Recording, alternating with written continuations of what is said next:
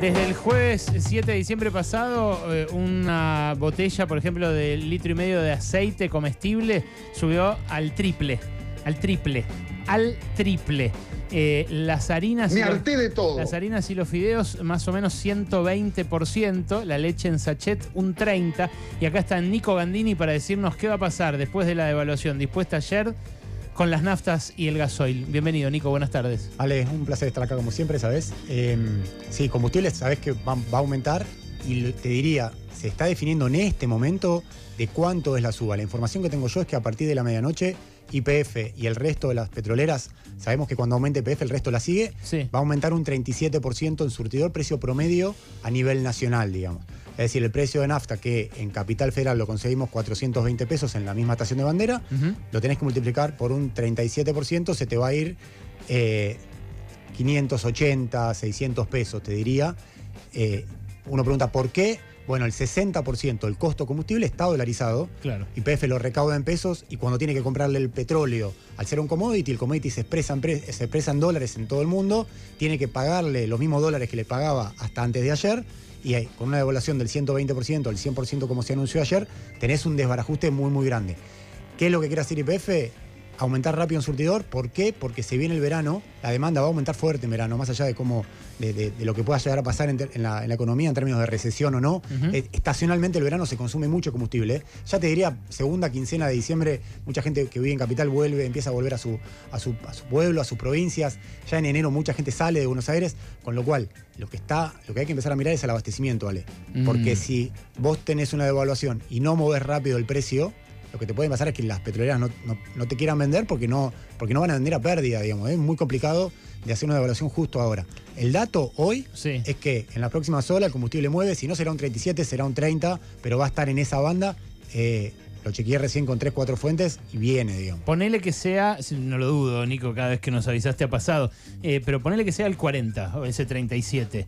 ¿Con eso eh, se compensa la devaluación del 120 que dispuso ayer para el oficial del gobierno? Es una buena pregunta. Recordemos que, Ya venía atrasado. claro, venía atrasado, pero YPF aumentó un 30% la semana pasada. Claro, Con lo cual, estás aumentando un 37% sobre algo que ya había aumentado un 30%, que no te da 67% de aume- de aumento, sino que en términos compuestos es, está cerca de un 80%. Impresionante. Ahora, como recién explicábamos que el, el- el combustible tiene un componente dolarizado muy alto y vos devaluaste fuerte, yo te diría que con un, con un 50% deberías poder, poder estar en términos de recuperar parte grande de la devaluación que tuviste hoy. Pero el fino, eh, vamos a tener que esperar los próximos días para hacer los números. ¿no? Es- corre demasiado rápido la, la- la realidad, la nominalidad, Claro. como para decir si alcanza o no alcanza. Otra pregunta, Nico. En la reunión que tuvo con banqueros eh, Santiago Bausili, el presidente del Banco Central, les dijo eh, que no va a usar por mucho tiempo el ancla del dólar, que en principio, ahora subió fuerte el dólar de 400 a 820,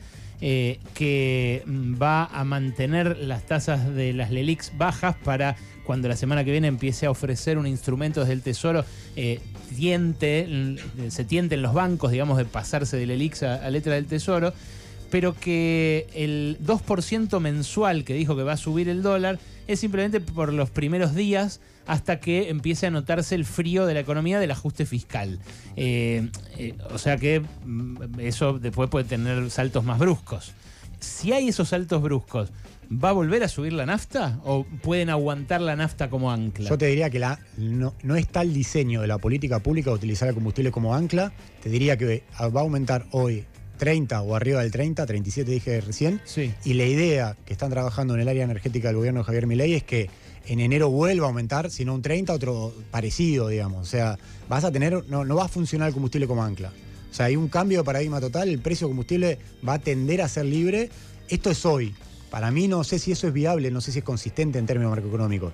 Por eso te digo, si vos preguntás hoy, por lo que pude hablar hoy a la mañana, la idea es que el combustible vaya aumentando y, y- y- y fuerte los próximos meses, digamos, que no quede atrasado como ancla de las expectativas de la macroeconomía. De hecho, hablaba hoy con un funcionario, me preguntaba si alcanzaba o no este 40% o el 37%, Sí. y él me decía, no alcanza porque todavía ni siquiera empezamos a recuperar los impuestos que están congelados del año, desde hace un año y medio.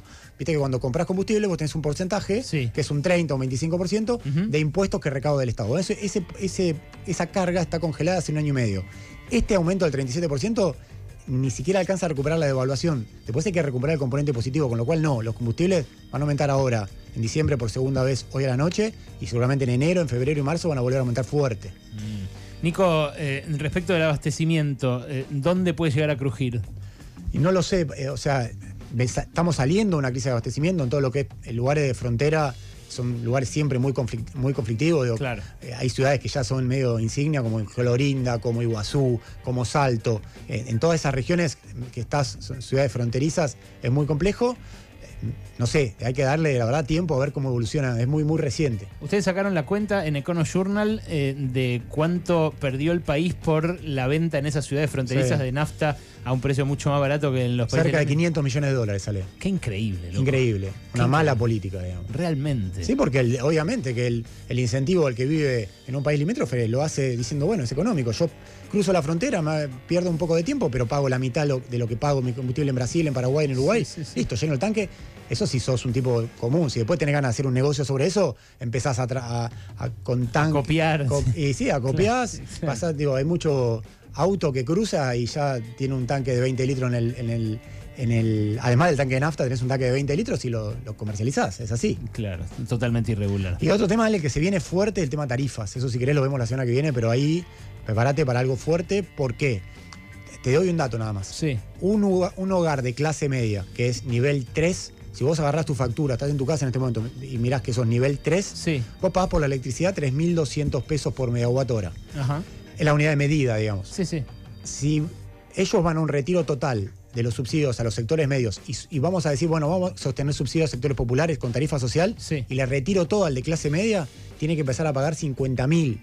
Entonces, fíjate la distancia que hay de precio de la energía. No, no quiere decir que tu, que tu factura va a aumentar 15 veces. Lo que te estoy diciendo es que el componente de precio de la energía mayorista que tenés ahí, vos lo que hoy pagás 3 mil, lo deberías pagar si te retiran total subsidio 52 mil pesos por megawatt hora. Impresionante. Entonces, ¿en qué velocidad lo van a hacer? Si lo van a hacer o no, bueno, habrá que esperar un poco que lo vayan informando. Pero ese es el cuadro de situación que tenemos hoy. Eh, ¿Cuándo debería definirse esto, Nico? Porque tiene que haber audiencias públicas. Tiene, que haber, tiene que haber audiencia pública, por lo menos para aumentar lo que el, ingreso, el valor agregado de distribución, que es el ingreso que tienen las distribuidoras, tanto de gas como de electricidad. Si quisieras aumentar el precio de la energía, que es esto que estoy explicando que hoy cuesta 3.200, y no llevar los 50.000, pero ponerle que vas escalonadamente y lo llevas a 10.000 pesos, si lo querés hacer a partir del primero de enero, legalmente podrías hacerlo. Hay que ver si se tiran el lance porque es muy judicializable. Alguien puede plantear decir, che, escúchame, esto tenés que hacer audiencia pública.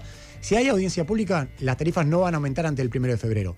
Si arman algún esquema, algún instrumento legal para decir, bueno, hay una emergencia total y tenemos que aumentar tarifa a partir del primero de enero, eh, habrá que ver si lo hacen. Pero eh, puede ser grande lo que venga ahí. Es Nico Gandini, nuestro especialista en energía, director de Econo Journal, un sitio que además siempre les recomiendo que vean porque tiene datazos como ese de cuánta nos patinamos en las estaciones de frontera. Gracias, Nico. Un abrazo.